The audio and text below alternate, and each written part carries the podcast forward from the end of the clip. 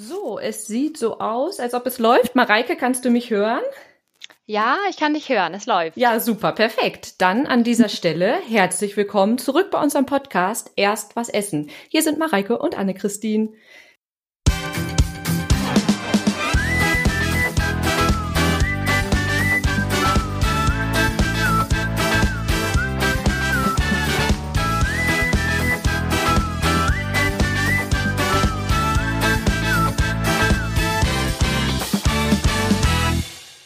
Wir melden uns tatsächlich aus ein bisschen ungewohnter Aufnahmesituation heute, denn wir sitzen im Homeoffice, wie ja gerade ganz viele gezwungenermaßen durch die Corona-Pandemie. Ja, und ähm, das ist natürlich auch der Grund, warum wir eine kurze Pause unangekündigt einlegen mussten, denn wir mussten uns ehrlicherweise von zu Hause erstmal neu organisieren, wie wir das machen mit unserem Podcast. Genau, und daher ist es auch heute ohne Essen, da wir leider nicht zusammen an einem Tisch sitzen können. Also heute ohne neuartige kulinarische Erfahrung, dafür mit einem neuen spannenden Gast. Wir freuen uns, dass wir heute Niklas Wartenberg bei uns begrüßen dürfen, der mit einigen weiteren Kollegen zusammen die Sozialberatung bei EWE e anbietet.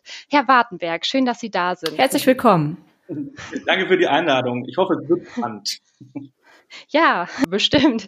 Bevor wir jetzt in die Tiefen der Sozialberatung eintauchen, vielleicht einmal generelles vorab. Die meisten kennen die Sozialberatung, haben, haben es schon mal gehört, den Begriff schon mal gehört, äh, wissen, dass man, wenn man ein Problem hat oder in einer Krise steckt, auf die Sozialberatung zugehen kann. Aber vielleicht können Sie noch mal erklären, was genau ist die Sozialberatung? Die Sozialberatung ist ein äh, Ort, wo sich die Mitarbeiter, jetzt in Ihrem Fall bei der EWE, e, ähm, melden können, wenn sie Probleme haben in bestimmten Bereichen. Das können Bereiche sein wie ähm, ich habe Probleme am Arbeitsplatz oder in meinem privaten Umfeld. Das kann hingehen bis zur äh, Suchtmittelberatung, Abhängigkeit, ähm, Psychosomatik und vielleicht auch Langzeiterkrankungen, psychische Langzeiterkrankungen. Genau. Mhm. Welche Ausbildung hat man denn eigentlich als Sozialberater durchlaufen? Also ich vermute, das ist kein klassischer Ausbildungsberuf. Ich weiß auch nicht, ob es einen spezifischen Studiengang gibt oder ähnliches. Ja, das ist äh, unterschiedlich. Die Sozialberater sind ähm, da sehr breit aufgestellt. Häufig sind es ähm, dann doch Psychologen, ähm, Sozialarbeiter mit Zusatzausbildung, wie zum Beispiel eine Ausbildung als ähm, systemischer Berater. Mhm. Also das sind dann, man ist dann sehr breit aufgestellt und viele Quereinsteiger quasi auch. Ja, das kann gut passieren, dass man ähm, mhm. jemanden hat, der vielleicht auch aus einem anderen Bereich kommt und dann sich äh, zusatzmäßig ausgebildet hat. Genau. Mhm. Ja, alles klar. Okay, ähm, ja, es klang jetzt gerade schon ein bisschen an, wer sich melden kann. Vielleicht können wir da auch nochmal ähm, das thematisieren. Also wer genau darf sich bei der Sozialberatung melden oder für, für wen ist das vielleicht auch nicht gedacht? Genau, also die Frage ist relativ, ähm, ich hoffe, einfach zu beantworten. Wir versuchen ein sehr niedrigschwelliges Angebot ähm, anzubieten und dementsprechend dürfen sich erstmal alle melden. Häufig ist das so, dass sich erstmal natürlich die Mitarbeiter des ähm, Unternehmens melden, aber wir bieten auch die Beratung für Angehörige an von den Mitarbeitern des Unternehmens. Und dementsprechend ist das halt, meiner Meinung nach, sind das fast alle dann. Ah ja, schön. Das ist ja schon mal gut zu hören, dass äh, sich jeder da melden äh, kann. Ja, und daher vermutlich auch gerade in dieser Zeit ein wichtiger Punkt. Ja, genau. Wir haben uns nämlich das äh, Thema Sozialberatung natürlich nicht nur ausgesucht, weil es generell spannend ist, sondern weil wir glauben, dass es gerade auch aktueller denn je ist. Stichwort Corona-Pandemie. Melden sich denn bei Ihnen jetzt vermehrt Klienten, weil sie in dieser ja, sagen wir mal, besonderen Zeit äh, verunsichert sind, Ängste verspüren oder ähnliches? Ja, wenn man das so visuell betrachten würde, dann gab es so eine Wellenbewegung. Am Anfang war es doch so, dass ähm, häufig Anfragen kamen. Das lag natürlich daran, dass ähm, die Informationslage am Anfang noch nicht so gegeben war und ähm, der Krisenstab sich gerade erst aufgestellt hat und die Sozialberatung gebeten hat, vielleicht ein bisschen mitzuhelfen bei der Annahme von Telefonaten. Das war dann gerade auch so besonders diese Rückreisewelle aus den Winterurlauben und da waren die Mitarbeiter dann erst eher verunsichert, ähm, muss ich jetzt zu Hause bleiben? Da habe ich schon wieder an den Arbeitsplatz und da haben wir so ein bisschen telefonisch ausgeholfen. Da war die Anfrage, Anfrage sehr hoch. Und jetzt flacht es wieder ab. Das liegt so ein bisschen daran, an der guten Kommunikation, ähm, in den Nachrichten, natürlich aber auch in den Unternehmen selber. Die Krisenstabe arbeiten da sehr gut und geben regelmäßig Updates. Und dann sind die Nachfragen ähm, relativ wenig. Was aber schon passiert ist, dass das so ein ähm, Thema ist, was so als Eisbrecher zum Beispiel äh, stattfindet. Zum Beispiel in einem Erstgespräch, wenn ein Klient zu mir ins Erstgespräch kommt und dann ist natürlich die ersten fünf Minuten Corona vielleicht ein Thema und dann wechselt man manchmal aber doch zu anderen Themen. Also quasi eine kleine, kleine Hilfestellung, wenn ich schon länger vielleicht mit mir gerungen habe und gedacht habe, oh, vielleicht müsste ich mich mal an die Sozialberatung wenden, dann hilft mir in diesem Fall die Corona, Corona-Geschichte, um ersten Einstieg dazu zu finden. Absolut, eine Hilfe war es auf jeden Fall, ja. Ähm, jetzt hatten Sie eben schon gesagt, so die organisatorischen Fragen waren das natürlich am Anfang, ob ich an den Arbeitsplatz darf. Was sind es denn vor allen Dingen vielleicht für Angstthemen, die die Menschen jetzt in dieser ähm, Corona-Zeit bewegen? Hm, Angstthemen sind ganz klar zu sehen bei Menschen, die vielleicht auch schon Vorerkrankungen haben. Ähm, das ist das, was ich so erlebe, wenn die Menschen vorher irgendwie Lungenerkrankungen hatten oder ähm, generell auch Ängste haben ähm, vor Einsamkeit oder ähm, ein bisschen Isolation, dann werden diese Ängste natürlich jetzt gerade stark ähm, befüttert, muss man so sagen. Also auf jeden Fall ähm, sind da dann die Themen, okay, darf ich denn überhaupt raus? Ich bin vorbelastet und ich bin irgendwie nur noch zu Hause. Das sind so Themen, wo man so diese Ängste zusätzlich nochmal von Vorthemen vielleicht hat, die dann auch in diese Corona-Zeit mit reinspielen. Was würden Sie denn so einer Person raten, die dann mit Angstgefühlen zu Ihnen kommt? Also wenn das so Themen sind wie zum Beispiel, ich bin zu Hause und ich äh, verliere so ein bisschen den Halt, ich verliere so ein bisschen die Struktur, ähm, ich, Corona übernimmt irgendwie so die Kontrolle in, in meinem täglichen Leben und es ist, dreht sich alles nur noch darum, dann sind häufig die Gespräche eher in die Richtung, dass man sagt, sie sollten äh, wirklich ganz klar schauen, dass sie sich ähm, einen anderen Tagesrhythmus zulegen. Ähm, nicht regelmäßig die Nachrichten abrufen, nicht die Push-Benachrichtigungen beim Handy die ganze Zeit anhaben, alle zehn Minuten irgendwelche aktualisierten äh, Infektionszahlen sich anhören. Das kann man machen, wenn man in einem Krisenstab arbeitet, aber für den normalen Mitarbeiter, normalen Bürger ist das einfach äh, nicht interessant oder es ist einfach belastender. Und ähm, man sollte schauen, dass man sich das bündelt zum Beispiel. Schauen Sie sich abends die Tagesschau an, hören Sie beim Frühstück die Nachrichten und ähm, den Rest des Tages verbringen Sie so bitte, dass man sagt, okay, ich kann arbeiten, ich kann mich mit meinen Kindern beschäftigen, ich, ähm, das und das sind die Zeiten, wo ich mir frei nehme und das sollte man sich ganz schnell dann ähm, mhm. überlegen, dass man sich das ein bisschen einteilt. Also so ein bisschen die Corona-Dauerbeschallung äh, ausstellen und äh, sich äh, ja ein bisschen absch abschalten, vielleicht auch mal dann zwischendurch rausgehen und nicht die ganze Zeit an den Nachrichten hängen, was jetzt Neues äh, da auf dem Gebiet passiert. Genau, viele Menschen machen das ja auch und manchen Menschen fällt das aber schwer und dann hilft da manchmal vielleicht sogar, das zu machen wie bei ähm, einem Stundenplan oder eine, eine Struktur, die grob dann gestellt ist, wo man sagt, das ist so meine Zeit, da mache ich einen Spaziergang. Das ist so die Zeit, die nehme ich mir zum Kochen oder zum Ausprobieren von neuen Rezepten. Das ist die Zeit, da arbeite ich. In der nächsten Stunde arbeitet vielleicht mein Partner, dann kümmere ich mich wieder um die Kinder. Ähm, genau, da so ein bisschen Rhythmus reinzubringen und zu versuchen, okay, das äh, kann man damit entlasten und den Kopf ein bisschen frei machen, dass sich nicht alles über Corona dreht. Das ist ja ein relativ, glaube ich, einfach umzusetzender Tipp, also wenn man sich daran hält. Es gibt natürlich auch andere Themen. Also ähm, wir hatten das eben auch schon kurz im Vorgespräch. Alle mussten ihre Kinder gerade wegorganisieren, die Partner mussten einspringen. Gerade für junge Familien, wo zu Hause jetzt die Kinder rumtoren, nicht in die Kita oder in die Schule können, ähm, führt diese Situation natürlich auch schnell ähm, zu Überforderungs Gefühlen, weil die Tage einfach zu kurz sind, um alles reinzuquetschen. Haben Sie da vielleicht auch einen Tipp oder eine Hilfestellung, wie man diesen, wie diese Menschen sich ein bisschen helfen können? Ja, also das, das ist aus der Fernwartung natürlich immer schwierig, weil jetzt das allgemeine Rezept für alle irgendwie ähm, zu sagen, ist natürlich total äh, unrealistisch. Aber wenn Sie jetzt sagen, ähm, für junge Familien zum Beispiel, was können die tun, wie müssen die sich besser aufteilen, da würde ich dann auch tatsächlich auch diesen Stundenplan ein bisschen zur Verfügung stellen oder zur ähm, ähm, empfehlen. Ich würde ganz klar sagen, okay, das ist die Zeit, da ist, je nachdem wie groß die Kinder sind, das wäre jetzt sowieso die Kita-Zeit. Ähm, da muss man in der Zeit vielleicht auch schauen, okay, was biete ich da an? Gibt es da auch Möglichkeiten? Ich habe auch schon von Kitas gehört, die machen äh, digitale Kita, da treffen sich alle Kinder einmal über den, den Videochat, können sich einmal zuwinken Äh, die Eltern sehen sich einmal und dann geht's weiter und die können sich auch austauschen. Was macht ihr heute? Malt ihr heute Bilder oder wird heute irgendwas gebastelt? Ähm, was ich auch weiß, ist zum Beispiel, ich sitze ja in Bremen und ähm, der SV Werder Bremen zum Beispiel bietet auch digitale Inhalte an für Kinder.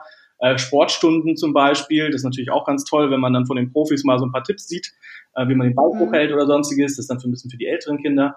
Und ähm, dass man das dann klar aufstellt und mit dem Partner spricht und sagt, okay, ich muss heute Homeoffice machen, kannst du dich um die Kinder kümmern? Können wir das austauschen? Ich bin vormittags dran, du bist nachmittags dran oder stundenweise. Ähm, aber auch ganz klar sagen, okay, das ist unsere Mittagspause, da müssen wir zusammen ähm, irgendwie auch ein bisschen Freizeit haben. Das wäre mhm. so mein Anraten, dass man das, auch das vielleicht so ein bisschen aufteilt und sich auch ganz klar für die Kinder auch was Visuelles überlegt, dass die sehen, okay, ähm, dahin kann ich hingucken, das ist vielleicht so eine kleine Tafel oder irgendwie ein kleiner Zettel oder sonstiges und die können sehen, okay, jetzt ist Mama gerade irgendwie im Büro und jetzt ist Mama gleich äh, am Kochen und jetzt bin ich aber auch gleich wieder dran. Ähm, das hilft manchmal, dass es ein bisschen visuell gestaltet ist. Mhm. Was, was würden Sie denn jemandem raten, der dann ähm, zum Beispiel sagt, ach, ich, ich kann mir gerade gar keine Zeit für mich nehmen, dadurch, dass eben zum Beispiel zwei kleine Kinder betreut werden müssen und äh, der Partner auch in seiner Arbeit ganz eingespannt ist und ich, ja, jetzt wäre natürlich so die Idee, einfach mal rauszugehen oder vielleicht die Großeltern um Hilfe zu bitten, was ja in, in dieser Zeit gerade auch sehr schwierig ist. Und ich finde einfach nicht diesen Raum für mich. Was, was wäre da so ein erster Ansatz? Das muss man ganz transparent dann einfach absprechen. Wenn man einen Partner hat, muss man das dem Partner auch sagen und sagen, Moment mal, hier ist irgendwie ein Ungleichgewicht. Ähm, du bist vertieft in die Arbeit, ich übernehme hier diesen Part zu sehr ähm, und das muss dann einfach transparent kommuniziert werden. Das wäre so jetzt mein Rahmen. Dass man sagt, mhm. ich schaffe das sonst nicht. Ähm, das ist ja im Alltag sowieso so. Das äh, ist auch in Nicht-Corona-Zeiten äh, kann, können diese Ungleichgewichte passieren. Ne? Dass man, jetzt gerade ist es natürlich verschärft, aber dennoch gibt es manchmal Ungleichgewichte und die muss man ansprechen. Und mhm. ähm, das wäre mein Bitten, dass man da ganz offen drüber spricht und sagt, ich schaffe das dann manchmal nicht. Und dann hoffen, dass man das besser aufteilen kann. Mhm. Ja, vielleicht können wir da mal hinleiten zu, zu der Nicht-Corona-Zeit. Das würde uns nämlich auch noch interessieren. Was sind denn sonst so die, die typischen Fälle, äh, die bei Ihnen ankommen? Ja, tatsächlich gibt es verschiedene Beratungsschwerpunkte. Und äh, häufig sind das Themen wie, äh, ich habe Probleme an meinem Arbeitsplatz, ich habe Probleme mit meinen Kollegen, ich habe Probleme mit meinen Führungskräften. Die, manchmal kommen auch Führungskräfte zu uns und sagen, äh, haben Sie noch einen Tipp, wie ich das besser kommunizieren kann mit meinem Team? Und ähm, das hält sich so ein bisschen die Waage, aber auch mit den privaten Themen. Und was man auch ganz klar sagen muss, natürlich bedingen die sich gegenseitig. Ähm, mhm. Das kann manchmal auch miteinander ineinander, ineinander reinspielen, wenn man sagt, ich habe zu Hause momentan Sorgen, ich habe zu Hause Stress, ich habe vielleicht eine Scheidung durchgemacht, ich habe vielleicht einen Trauerfall gehabt in der Familie, ich habe vielleicht einen Familienangehörigen, den ich pflegen muss. Diese Belastung nimmt man manchmal in den Arbeitsplatz mit und die Kollegen merken das dann auch, dass dann irgendwie was nicht ist, dass der Kollege vielleicht nicht so reagiert, wie er sonst reagiert. Das kann manchmal auch zu Reibereien oder Ungereimtheiten führen. Und ähm, das sind so Themen, die häufig angesprochen werden, sag ich mal. Und dann haben Sie immer gleich eine Antwort parat und die Lösung ja, liegt auf der Hand? Natürlich. Ist, äh, Schön, dann würde ich auch mal kommen. Sofort die perfekte Lösung parat. Nein, natürlich nicht. Das ist das, was viele Klienten sich wünschen. Ich, äh, man geht zur Sozialberatung ähm, und natürlich wäre es der schönste Moment, wenn ich in meine erste Schublade reingreife, ähm, die goldene äh, Tablette raushole und die alle Probleme löst. So. das, ist leider, das ist leider, leider nicht der Fall. Ähm, das muss manchmal über mehrere Gespräche ähm, erst gefunden werden, das Thema. Das ist manchmal den Leuten gar nicht bewusst. Es gibt Leute, die sind ganz klar für sich, ganz super strukturiert und ganz, äh, ähm, ganz mit sich im Reinen und wissen eigentlich, wo, wo der äh, CC drückt. Und ähm, die, mit denen ist es natürlich einfacher, aber manchmal sagt man auch, ich weiß nicht, was bei mir los ist, ich erkenne mich nicht selber wieder. Und dann hat man so mehrere Gespräche, wo man versucht, äh, mit dem Klienten so das Thema zu finden, die Themen zu sammeln und was auch ganz wichtig ist, es gibt immer eine Zielvereinbarung und man muss immer wieder schauen, ähm, wo soll denn diese Beratung hingehen? Und die soll auch überprüft werden am Ende, dass man sagt, okay, hat das jetzt was gebracht oder müssen wir nochmal was anderes probieren, eine andere Strategie? Genau. Wie viele Gespräche hat man denn eigentlich bei Ihnen? Also in einer ähm, Psychotherapie hat man ja über Wochen, Monate oder meinetwegen auch Jahre äh, vereinbart regelmäßige Gesprächstermine. Wie ist das bei Ihnen? Können Sie das auch leisten? Wir können das ähnlich leisten. Ähm, wir können es, wir, wir würden es nicht niemals so machen, dass man sagt, ein Thema über Jahre strecken, weil dann würde man vielleicht auch irgendwann mal die, die Bremse ziehen und sagen, Moment mal, dann, dann ich glaube, ich helfe Ihnen gerade gar nicht, ich glaube, ich begleite Sie einfach nur. Ähm, und oder, oder, oder, oder ähm, führe nicht zum Ziel, was wir irgendwie vorher vereinbart haben. Ähm, genau, also wir bieten regelmäßig äh, Gesprächseinheiten an. Der Rhythmus wird mit dem Klienten abgesprochen. Das kann wöchentlich sein, das kann äh, monatlich sein, das kann einmal im Quartal sein. Ähm, das kann ganz eng sein und das kann auch ganz locker sein, wie sie ausgehen. Mhm. Ja, Sie, Sie vermitteln ja auch bei Bedarf weiter, zum Beispiel an einen Psychotherapeuten oder ähnliches. Wie groß ist da diese Rolle als Vermittler? Ist, kommt das sehr häufig vor? Werden viele Dinge schon direkt bei Ihnen gelöst oder ist es auch gang und gäbe, dass man dann nochmal auf eine weitere ja, Anlaufstelle verweist? Hm, dass man weitervermittelt, passiert häufig. Das liegt daran, dass ähm, viele Themen gar nicht besprochen werden können. Wir können keine Therapie bei der Sozialberatung anbieten. Es ist eine Beratung. Es ist oft eine mhm. Weitervermittlung. Es ist manchmal eine Themensammlung. Und manchmal ist es dann auch irgendwie, äh, vielleicht auch ein bisschen ganz leicht Überzeugungsarbeit, dass man auch so ein bisschen die Hemmschwelle vor einem Therapeuten nimmt, vor einem Psychiater nimmt. Dass man sagt, okay, ähm, das, das würde ich für Sie empfehlen. Das, das sehe ich, dass Sie auch mal sich da bei einem ähm, ähm, Facharzt vielleicht nochmal eine Meinung mit reinholen. Und da vermitteln wir dann gerne weiter. Das passiert häufig, ist aber nicht äh, jetzt, ähm, bei, jeder, bei jedem Klienten ähm, der Fall. Jetzt ähm, kann ich mir vorstellen, dass Ihre Fälle Sie natürlich wahrscheinlich auch nach 17 Uhr Dienstschluss vielleicht nochmal bewegen. Zumindest der ein oder andere wird sicherlich dabei gewesen sein. Können Sie oder dürfen Sie uns einen Fall schildern, der ähm, Ihnen bis heute in Erinnerung geblieben ist? Ja, das ist äh, schwierig. Ich bin ja der gesetzlichen Schweigepflicht unterlegen. Ähm, ich, ich, es gibt auf jeden Fall Fälle, die man mit nach Hause nimmt. Das kann ich sagen. Ähm, es gibt auf jeden Fall Fälle, die sind manchmal äh, sehr traurig. Das ist dann, wenn äh, Klienten davon erzählen, dass vielleicht ein, ein Angehöriger verstorben ist. Ähm, das ist dann wirklich traurig und ähm, das, da denkt man manchmal auch drüber nach, je nachdem, was man auch selber so privat erlebt. Es, ich muss dazu sagen, es gibt natürlich manchmal auch äh, Momente, wo man sagt, das ist so eine skurrile Geschichte, dass, dass, dass, dass, da denkt man auch dann drüber nach, weil die dann, weil man sowas noch nie gehört hat. Ähm, genau, ein richtiges Beispiel kann ich jetzt so spezifisch nicht. Mhm. Ja, wie, sie, wie sieht das denn mit so Härtefällen aus? Also so ähm, Dinge, die Sie dann vielleicht auch melden müssen, weil da häusliche Gewalt vorliegt. Kommt sowas vor? Ist mir bis jetzt noch nicht vorgekommen. Ähm, ich höre das manchmal bei, äh, bei Kollegen, ähm, die, wenn, wenn die von früher erzählen oder ähm, ähnliche Sachen haben. Ähm, genau, also solche Dinge wie äh, Suizid oder ähm, also Gewalt gegen sich selber oder Gewalt gegen andere. Da muss man dann wirklich schauen, ähm, was dringend gemeldet werden muss. Ja. Hm. Bei EWE sind ja mehrere Sozialberater im Einsatz, sage ich jetzt mal. Haben Sie sich da thematisch aufgestellt? Also ähm, verweisen Sie dann auch mal innerhalb des Kollegenkreises weiter oder ist das regional organisiert? Wie, wie ist das jetzt bei EWE spezifisch? Tatsächlich beides. Also wir sind regional aufgestellt. Es sind äh, mehrere Sozialberater in den verschiedenen Bereichen. EWE ist ja ein, ein flächendeckend großes äh, Unternehmen und wir sind dann in den Regionen aufgeteilt. Ähm, das sieht man dann auch im Konzernportal, wo wir zu finden sind. Und tatsächlich die Themen, das kann schon mal sein, dass man merkt, okay, äh, der Herr Wartenberg kommt äh, mit den, den Bereichen besser zurecht. Das kennt er von früher vielleicht noch, äh, aus seinem Studium besser oder oder oder. Und dann fragt man schon bei den Kollegen mal an und sagt, ey, ich glaube, ich habe hier einen, ähm, eine Anfrage, die wäre besser bei dir aufgehoben. Und da beraten wir uns dann untereinander auch. Und das machen wir dann aber auch manchmal transparent mit den Klienten gemeinsam. Mhm. Ja, vielleicht können wir auch noch mal so ein bisschen auf den Punkt äh, Digitalisierung zu sprechen kommen. Sie haben ja schon angedeutet, dass sich die Klienten auf verschiedenem Wege melden. Was sind die häufigsten Kanäle, über die gesprochen wird? Ähm, also wenn Sie meinen jetzt Kanäle, worüber gesprochen wird, dann ist das das persönliche Gespräch oder meinen Sie den Weg zu uns hin, wie man uns Nee, tatsächlich den Kanal, über den das Beratungsgespräch stattfindet. Sind das die digitalen Kanäle vermehrt? Äh, es ist tatsächlich das persönliche Gespräch. Also am Anfang natürlich über mhm. Mail und Telefonanrufe äh, wird dann ein Termin vereinbart für ein Erstgespräch.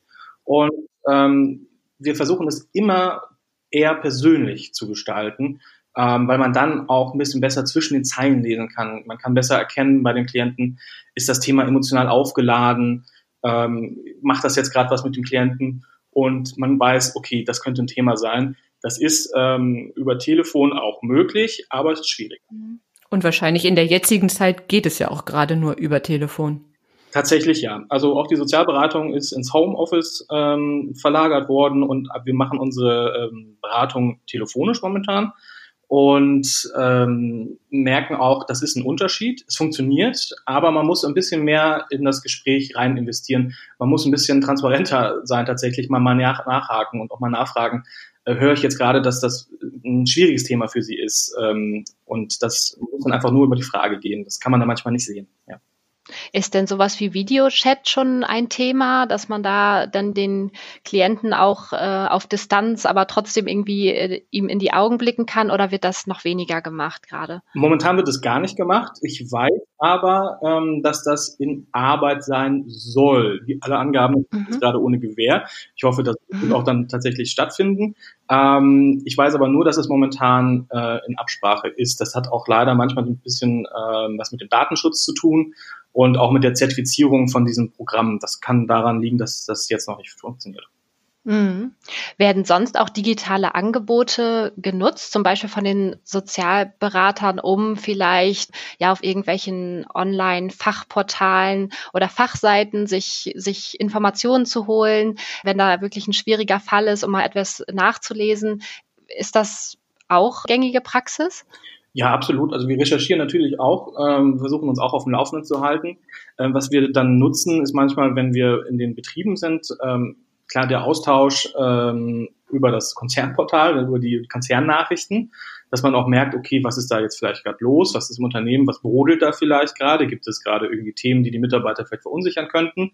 Und da informiert man sich so ein bisschen, dass man nicht ganz so äh, überrascht ist, wenn der Klient kommt und sagt, dieses Thema zum Beispiel bei meiner Firma macht mir gerade große Sorgen. Das sind so digitale Sachen, da schauen wir dann schon mal rein. Ansonsten sind wir untereinander ganz gut digital vernetzt und fragen nach, habt ihr so einen Fall schon mal gehabt? Habt ihr da einen Tipp für mich? Ist die Klinik vielleicht ähm, empfehlenswert? Ist der Psychologe empfehlenswert? Welche ähm, Selbsthilfegruppe könnt ihr empfehlen für die und die Anfragen? Gibt es da was bei uns in der Region? Das sind so Dinge, die klären wir ähm, digital schnell ab mit den Kollegen untereinander. Ja. Mhm. Ah, okay. Ist das denn eigentlich ähm, gang und gäbe in großen Unternehmen, dass äh, es Sozialberater gibt oder ist das ähm, bei EWE e eine Sondersituation? Es ist keine Sondersituation. Es gibt natürlich große Konzerne, die sich das, ähm, ich sage jetzt mal, die sich das leisten oder die ähm, den Vorteil daran sehen. Ähm, aber was ich ganz klar sagen muss, bei EWE e wird das sehr ähm, schon sehr offen gelebt. Ähm, es gibt wirklich auch äh, andere Beispiele dafür, wo man sagt, okay, da ist die Sozialberatung super unterm Radar, extra sehr äh, inkognito, dass das nicht groß auffällt. Und ähm, was uns auffällt als Sozialberater ist, dass es bei EWE e schon so lange dabei ist. Und wir reden da, glaube ich, schon über 20 Jahre. Und es wird schon etwas offener gelebt, auf jeden Fall. Es ist immer noch eine Hemmschwelle für manche ähm, Kollegen, und Mitarbeiter, aber ähm, man spricht schon etwas offener darüber als vielleicht bei anderen Kunden. So würde ich jetzt mutmaßen. Also Teil eines umfassenden Gesundheitsmanagements im Prinzip. Genau, richtig. In, Inkognito ist ein gutes Stichwort. Jetzt ähm, habe ich bei Ihnen einen Termin vereinbart und jetzt, wie muss ich mir das vorstellen? Gehe ich dann in meiner Firma schnurstracks in Ihr Büro und alle sehen, dass ich jetzt bei Herrn Wartenberg an die Tür klopfe und offensichtlich ähm, ein Problem habe? Das können, das können Sie so machen. Ähm, aber da hat die EWE ganz gut mitgedacht. Die Räumlichkeiten bei uns sind wirklich so äh, organisiert, dass man nicht groß auffällt, dass man zu uns geht. Es sind extra Büroräume, die ähm, entweder einen extra Eingang haben oder so positioniert sind, dass man ähm, nicht auffällt, weil es da sowieso etwas mehr Publikumsverkehr gibt. Genau, das, mhm. wenn man sagt, möchte nicht, dass man das sieht, dass ich gerade zur Sozialberatung geht, dann wird man eigentlich auch nicht gesehen. Hat sich das vielleicht auch schon ein bisschen gewandelt? Also, dass früher da größere Hemmschwellen waren, also dass früher die Leute da ein bisschen mehr Probleme hatten und dass das jetzt auch alles ein bisschen offener oder lockerer gesehen wird oder kann man das auch, auch nicht sagen? Ist das typabhängig? Ich glaube, das ist tatsächlich etwas natürlich typabhängig. Das kann auch etwas ähm, so ein Generationsding sein, ähm, dass man sagt, oh, ich, ich, ne, ich, warum muss ich jetzt mit irgendwem über irgendwas sprechen? Das kann manchmal sein, dass das bei den älteren Kollegen vielleicht mehr Schwelle gibt. Das wäre jetzt eine reine Mutmaßung von uns. Ich glaube, es ist doch eher auch typabhängig. vielleicht ein bisschen generationsabhängig, das möchte ich nicht ausnehmen, ähm, aber nichtsdestotrotz glaube ich, dass ähm, jeder erstmal probiert, ähm, relativ inkognito bei uns anzukommen oder häufig mhm. probiert. Genau, weil man ja auch nicht weiß, was dann wirklich besprochen wird. Mhm. Sie würden aber jeden einladen, das offen das Gespräch zu suchen. ja, offen das Gespräch suchen auf jeden Fall. Es geht eher darum, dass wenn äh, eine Führungskraft von mir reinläuft und ähm, die Kollegen das dann zum Beispiel sehen, die Mitarbeiter auf dem Flur, und die sagen, oh Gott, jetzt äh, war der, ja. ähm, der, die und die Führungskraft bei der Sozialberatung ist bei mir in der Abteilung irgendwas schräg. So, ne? Und mhm. führt dann schnell zu, zu Fragestellungen und, Unre und äh, Ungereimtheiten. Und deswegen wird dann manchmal doch geschaut, okay, wir machen das so, dass das vielleicht nicht so auffällig ist. Ja, ja. Dann würde ich sagen, kommen wir zu unserer Abschlusskategorie und blicken in die Zukunft. Ähm, Herr Wartenberg, fällt Ihnen was ein? Was hat Zukunft oder vielleicht auch keine Zukunft? Also ich glaube, keine Zukunft hat tatsächlich die Sozialberatung nur über Telefon jetzt bei EWE e zum Beispiel. Ähm, und ich glaube, Zukunft hat Sozialberatung immer im persönlichen Kontakt. Das würde ich mir wünschen. Momentan sind wir natürlich alle ins Homeoffice äh, ein bisschen gezwungen. Ich freue mich wieder auf die Zeit, wenn ich äh, mit den Klienten persönlich wieder ins Gespräch kommen kann. Hm. Und man merkt ja auch, es gibt immer neue Krisen, neue Situationen, so dass es einfach auch hilfreich ist, da eine Anlaufstelle zu haben. Diese Wellenbewegung, die Sie am Anfang genannt haben, ich denke, das ist, ist tatsächlich so, dass es immer wieder ja, Situationen gibt, äh, wo es einfach hilfreich ist, jemanden zu haben, der dann ein offenes Ohr für einen hat. Ja, absolut. Das sehe ich aus. Hm. Dann sagen wir an dieser Stelle Danke für dieses ganz äh, spannende Gespräch. Einmal ja, per Telefon Dank. durch den Norden von äh, Deutschland sozusagen. Und liebe Zuhörer, wenn ihr Fragen, Anregungen, Lob oder Kritik habt, dann äh, meldet euch gerne bei uns. Ihr könnt uns schreiben an podcast.ewe.de oder euch auch bei Twitter bei uns melden. Und der Podcast ist wie immer zu finden bei Spotify, iTunes und bei ewe.com slash podcast. Vielen Dank und wir freuen uns aufs nächste Mal. Ja. Dankeschön. Tschüss. Tschüss. Tschüss.